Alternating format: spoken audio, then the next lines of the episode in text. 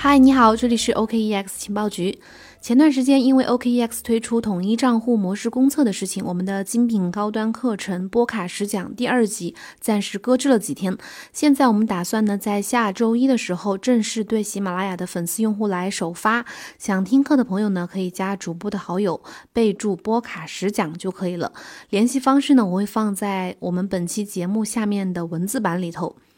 今天呢，咱们就讲讲这个加密，呃，伊朗加密货币法规的事儿。前段时间，伊朗政府修改了一项他们的加密货币法规，说直接让这个数字资产用于专门用于去进口商品。实际上呢，这个法规这个政策的修改呢，其实意味着就是政府。呃，在会在监督下去正式开采的这个比特币和这个其他的加密货币呢，都需要直接呃经过授权，直接提供给伊朗的中央银行。这个限额的多少呢？部分是取决于矿工使用的这个补贴能源的这个量。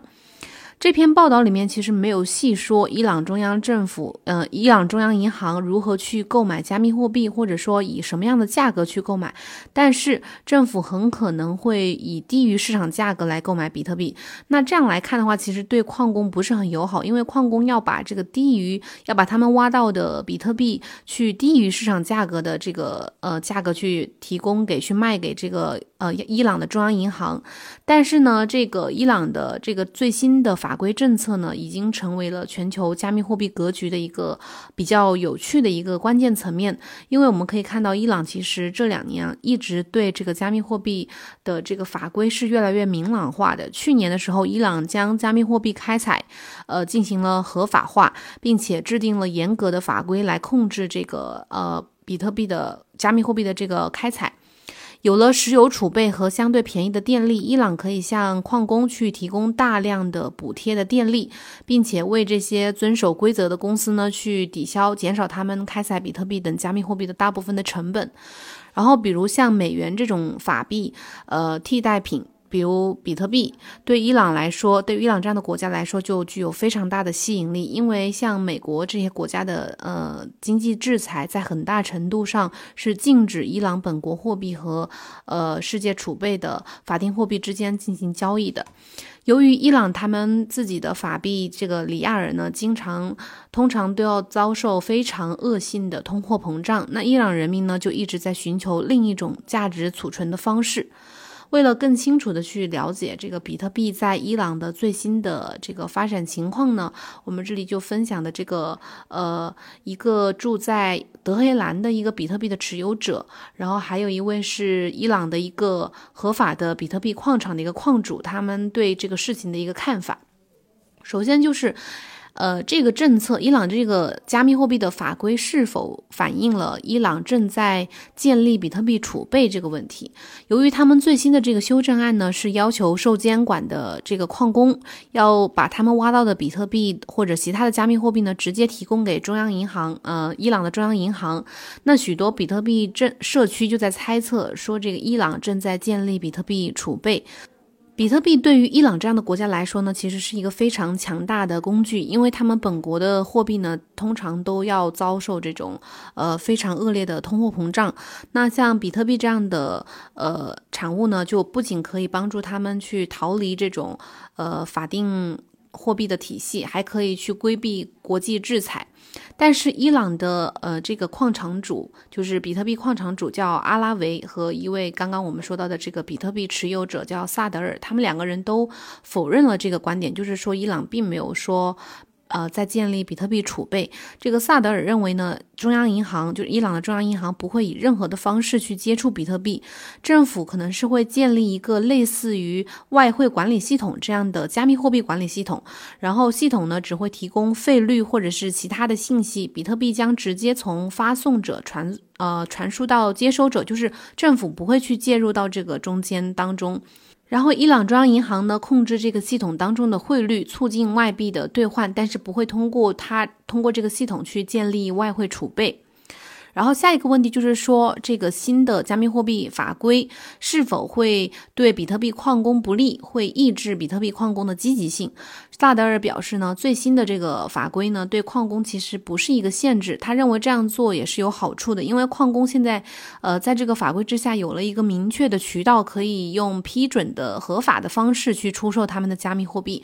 但是呢，这个法规可能不适于在伊朗的，嗯，对伊朗的大多数比特比特币矿工来说不是很适用，呃，总体上可能不会有太大的影响，因为在伊朗大多数的矿工都不会从事官方的和这种合合规合法的规范的采矿活动。因为在伊朗呢，大多数的矿工都不会从事官方的和这种呃非常规范的挖矿的活动，因为所以这个呃法规呢和大多数的矿工其实是没有什么关系的。但是，一些极少数的可能呃想以完全受监管的方式来挖矿的这些矿工呢，可能才会需要这个法规。另一方面呢，阿拉维还希望这个最新的修正案呢，能够去阻止他们伊朗国家的加密货币的采矿业务，因为在伊朗，呃，获得加密货币的这个电力和天然气价格非常的高。改变这个法令的结果呢，就是会减少伊朗的加密呃比特币的产产量。就是他们政府推出这个呃法规，其实目的是想要减少一些。呃，伊朗的这个比特币的采矿的这个业务，因为他们这个电力和天然气消耗量太大了，所以嗯，可能而且另外矿工来说也不可能想要以这个价格，以这么低的价格去向政府去提供比特币，所以这个阿拉维就补充说，这个伊朗的比特币采矿业其实非常的有限，他们国家可能只有一十四个合法的比特币的采矿中心。那但是，呃，终归来说，比特币在伊朗的前景呢，其实也还是非常的明朗的。虽然说伊朗政府本身对获得比特币不感兴趣，而且这个他们本国的这个合法的比特币挖矿业的规模还很小，但是萨德尔对比特币在普通伊朗人当中的这个增长是持乐观态度的。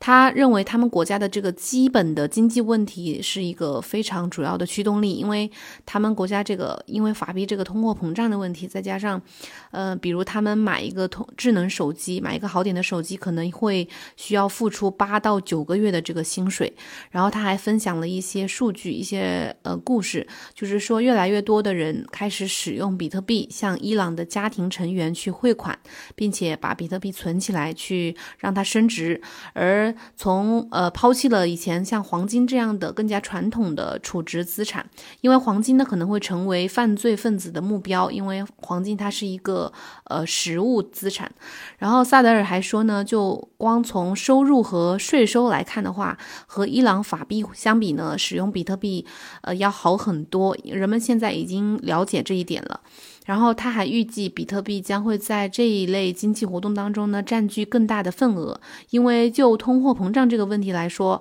他们国家的人除了比特币没有别的选择了。不过萨德尔，嗯，他还指出了，因为他们国家就是伊朗现在没有一个非常官方的比特币产业，而且确实目前的这个交易平台或者是采矿更适合那些嗯选择避风。港选择避风避险资产的一些个人，而不是一些大的正式的集团。而伊朗政府的这个最新的法规呢，似乎也在加强强化这个前景。他们这项法规让加密货币的主呃生产和补贴正式化了，但是也受到了一些非常严格的监管，限制了加密货币的使用。这种势头呢，可能会扼杀一部分呃已经在成熟领域涌现出来的，并且得到应用的这个比特币行业的蓬勃发展，而不是是去鼓励比特币的发展。到目前为止，伊朗政府还没有表现出任何支持加密采矿业的实际的兴趣，只是批准了一两项比较弱的、没有什么太大影响力的这个决决定，其中多数可能是一个宣传的作用。然后阿拉维解释说，总体来说呢，比特币在伊朗的开采成本非常的高，没有经济合理性。目前开采的比特币数量呢，呃也比较低，没有办法去满足工厂的外汇需求。以上就是今天的节目，感谢你的收听，我们明天同一时间再见。想听课的朋友呢，可以加主播的好友哦，拜拜。